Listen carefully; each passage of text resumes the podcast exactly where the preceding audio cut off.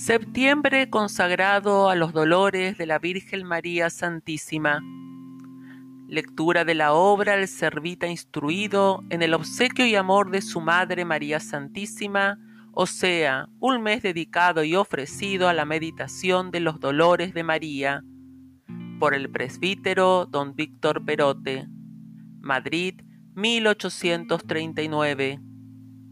Lectura Mariana Pérez de Durán. Preparación para todos los días. Dios y Señor mío, que por el hombre ingrato os hicisteis también hombre, sin dejar por eso la divinidad, y os sujetasteis a las miserias que consigo lleva tal condición, a vuestros pies se postra la más inferior de todas vuestras criaturas y la más ingrata vuestras misericordias, trayendo sujetas las potencias del alma con las cadenas fuertes del amor, y los sentidos del cuerpo con las prisiones estrechísimas de la más pronta voluntad para rendirlos y consagrarlos desde hoy a vuestro santo servicio. Bien conozco, dueño mío, que merezco sin duda alguna ser arrojado de vuestra soberana presencia por mis repetidas culpas y continuos pecados, sepultándome vuestra justicia en lo profundo del abismo en castigo de ellos.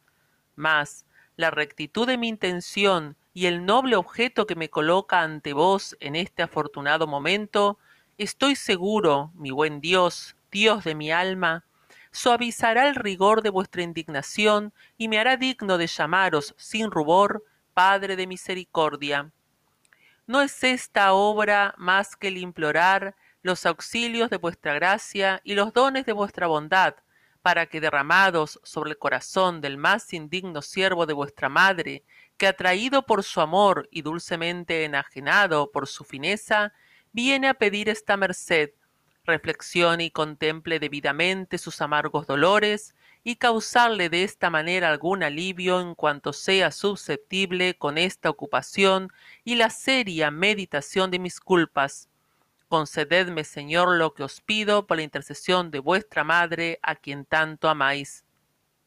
Y vos, purísima Virgen y afligidísima Reina mía, interponed vuestra mediación para que vuestro siervo consiga lo que pide.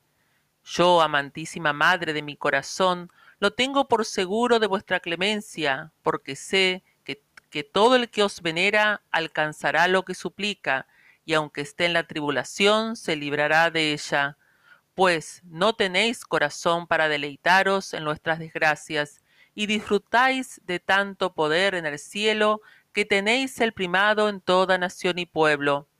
Feliz mil veces si acierto conseguir vuestras gracias para emplearme en tan laudable ejercicio. Derramad, Señora, sobre mí vuestras soberanas bendiciones, muévase mi alma a sentimiento en la consideración de vuestros santísimos dolores, inflámese mi voluntad para amaros cada vez más. Entonces sí que os podré decir, oh Señora, yo soy tu siervo, consiga yo en fin cuantos pido, siendo para mayor honra de Dios y gloria vuestra, como lo espero, consiguiendo seguro la salvación de mi alma. Amén. Reflexión para el día vigésimo quinto desconsuelo y pena de María Santísima cuando su hijo la encomienda a San Juan para que la reconozca por madre y a ésta para que le reciba aquel por hijo.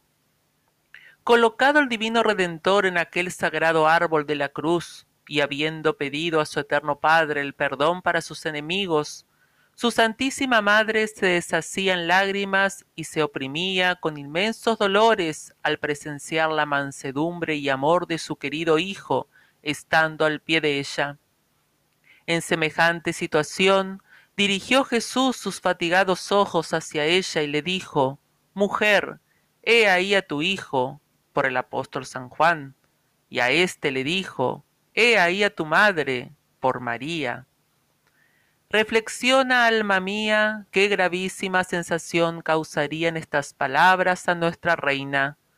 Ya no le llama madre, por no causarle mayor sentimiento, sino mujer. Oh Virgen Santísima, exclama San Bernardo, ¿cómo no habían de penetrar estas palabras vuestro corazón, si los nuestros, aunque fueran de piedra, se parten de angustia solo al recordarlas. Y en efecto, que el cambio que se hacía era tan desigual que por el Hijo del Eterno Padre se le daba el hijo de un pescador, por un Dios verdadero a un hombre puro, por el Maestro al discípulo, por el Señor a su siervo. Oh Santísima Virgen, exclama también aquí el venerable Padre Granada, si deseabais oír alguna palabra, esta la más conveniente que os podía decir. Mujer, he ahí a tu hijo, pues en ella se os provee de compañía para vuestra soledad, y se os da otro hijo por el que perdéis. Consolaos pues con ella. Pero ¿cómo os habéis de consolar si antes bien se renueva vuestro dolor porque con la comparación del que os dan conocéis más claramente la estimación del que os quitan? Tal sería el desconsuelo de María en estas palabras de su amado Hijo Jesús. Veía en ellas el tierno cariño que le profesaba, como también al mundo todo. Veía igualmente que su sentimiento y pesar se prolongaba más porque cada vez que mirase, conversase y hablase con el discípulo Juan, había de acordarse de la encomienda de su predilecto hijo y por lo tanto llorar inconsolablemente su pérdida. Quiero contemplar, dice San Agustín, obedientísima madre, hija y ama de este Señor, qué tal ha sido este dolor. Ves a tu único hijo crucificado, mudas el maestro en el discípulo, el Señor en el criado, el que todo lo puede en el que desfallece en todo. Verdaderamente atraviesa tu alma un cuchillo de dolor, y penetra tu corazón la lanza, y rompe en tus entrañas los clavos y despedaza tu espíritu entristecido la vista de tu Hijo crucificado. Han desfallecido tus fuerzas, ha enmudecido tu lengua, se agotaron las fuentes de tus ojos, las heridas son también tuyas, su cruz es tuya, y su próxima muerte es también muerte tuya. Dime, madre, ¿dónde dejas a tu hijo? Hija, ¿dónde dejas a tu padre? Ama, ¿cómo desamparas al que criaste? ¿Cuán de mejor gana perdieras la vida que tan dulce compañía? En estas palabras da a entender el santo lo extremada que sería su aflicción, desde aquellas palabras en que le indica que ya como que va a dejar de ser su hijo. Su dolor sería infinito, la muerte de Jesús se acercaba, y eran ya muy cortos los momentos que iba a gozar de tan dulce hijo. Sentimientos y propósitos para este día. Ahora, dolorosísima Virgen, os podemos llamar con verdad Madre nuestra. Vuestro mismo Hijo único nos cedió este derecho en sus últimas palabras y nos puso bajo vuestra protección. Desde tan feliz instante quedamos en la obligación de reconoceros por tal. Ojalá desempeñásemos todos las obligaciones que nos impone tal aceptación de mi parte, madre mía, estoy resuelto a cumplirlas con toda fidelidad. Enjugad, pues, señora, vuestras lágrimas. Cierto es que os quedáis destituida de un tan singular y divino Hijo, y que recuerdo tan amargo asibara todos los momentos de vuestra vida, mas en lo posible haré por dulcificarlos con mi recto proceder. Por lo mismo, me parece que la más fuerte prueba será el amor que delante de los cielos y a la faz del universo he de profesar a mi Dios. Yo mismo, en cuanto sea adaptable a mi capacidad, exhortaré a las criaturas todas a tan soberano amor.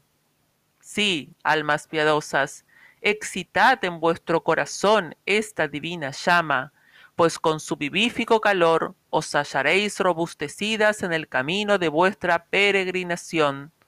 Si os broqueláis con este fortísimo escudo, no tenéis que temer cosa alguna. Si os dejáis dirigir por este celestial norte, os encontraréis poseídas de una heroicidad cual la de un Abraham, y a su imitación sacrificaréis las cosas más estimadas, aunque sea vuestra misma vida, y lograréis los jeroglíficos y las alabanzas que de David forma el Espíritu Santo, entre las cuales dice que el Señor le hizo invencible a sus enemigos. No hay duda ninguna, porque a los que aman a Dios, todas las cosas les salen bien. Así lo experimentaréis, padres de familias, porque este amor de Dios os ilustrará para enseñar bien a vuestros hijos y os aliviará las incomodidades que os ocasiona su educación. Así lo experimentaréis vosotros los que estáis unidos por el santo matrimonio, porque con el amor de Dios tendréis paciencia para soportar las molestias y pesadumbres que os cause el genio, la condición o la temeridad de vuestro consorte, si es de áspera condición, y viviréis en una perfecta paz, Qué alegres os encontraréis asimismo vosotros, oh infelices a quienes la suerte constituyó en una fortuna común y acaso necesitada, ganando el sustento con el sudor de vuestro rostro y soportando otros mil trabajos, si tenéis en vuestro corazón la posesión feliz y venturosa del amor de Dios. Todos, en fin, cuantos os miráis oprimidos de las aflicciones de esta vida, efectos indudables de nuestras culpas y pecados, cuán consolados os hallaréis si desde luego os determináis a amar a vuestro Dios y a conservaros en tan divino amor. Tiernos niños, amad desde vuestra infancia a Dios, para que seáis felices. Juventud hermosa y delicada, dadle vuestro corazón a Dios, para que en él infunda su santo amor y vuestra felicidad ricos, pobres, sabios, ignorantes, hombres y mujeres todas, amad a un Dios que tanto os ha amado. No permitáis jamás que la llama de su amor se extinga en vosotros y desfallezcáis para siempre. Amad a Dios, porque ni el ojo vio, ni el oído oyó, ni cabe en la comprensión humana lo que el Señor tiene preparado para los que le aman. Alma mía, Tú no te descuides tampoco en tanta felicidad. Sin temor, ofréceselo a tu madre dolorosa en este instante, prométeselo así con toda resolución, porque así, recibiendo cada vez más aumentos de la gracia, te emplees en el servicio y obligación de tan buena madre, y seas digno de que te llame su Hijo en el cielo. Conclusión para todos los días. ¿Por qué, oh Dios mío, no he de daros las más humildes gracias, cuando en esta breve consideración os habéis dignado comunicar a mi alma los importantísimos conocimientos de unas verdades que tan olvidadas y menospreciadas tenía por mi abandono y necedad? ¿Por qué no he de concluir este saludable ejercicio rindiéndoos las más profundas alabanzas, cuando en él siento haberse encendido en mi corazón la llama del amor divino, que tan amortiguada estaba por un necio desvarío y por una fatal corrupción de mi entendimiento?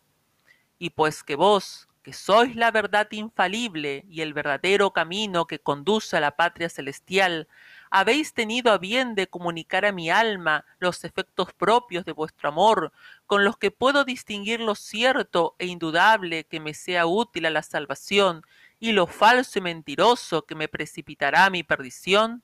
Por tanto, Señor, quiero aprovecharme desde este momento de tan divinas instrucciones para caminar con libertad y seguridad entre tantos estorbos y peligros como me presenta este mundo miserable, y de este modo llegar más pronto a unirme con vos. Consígalo así, Virgen Santísima, para vivir compadeciéndome de vuestros dolores y aflicciones, y cumpliendo la promesa que os hice de ser siervo vuestro. Esta sea mi ocupación, estos mis develos y cuidados en este valle de lágrimas, porque así después disfrute en la celestial Jerusalén de vuestra compañía, en unión de tantos fieles servitas que recibieron ya el premio de vuestros servicios, reinando a vuestro lado por los siglos de los siglos. Amén.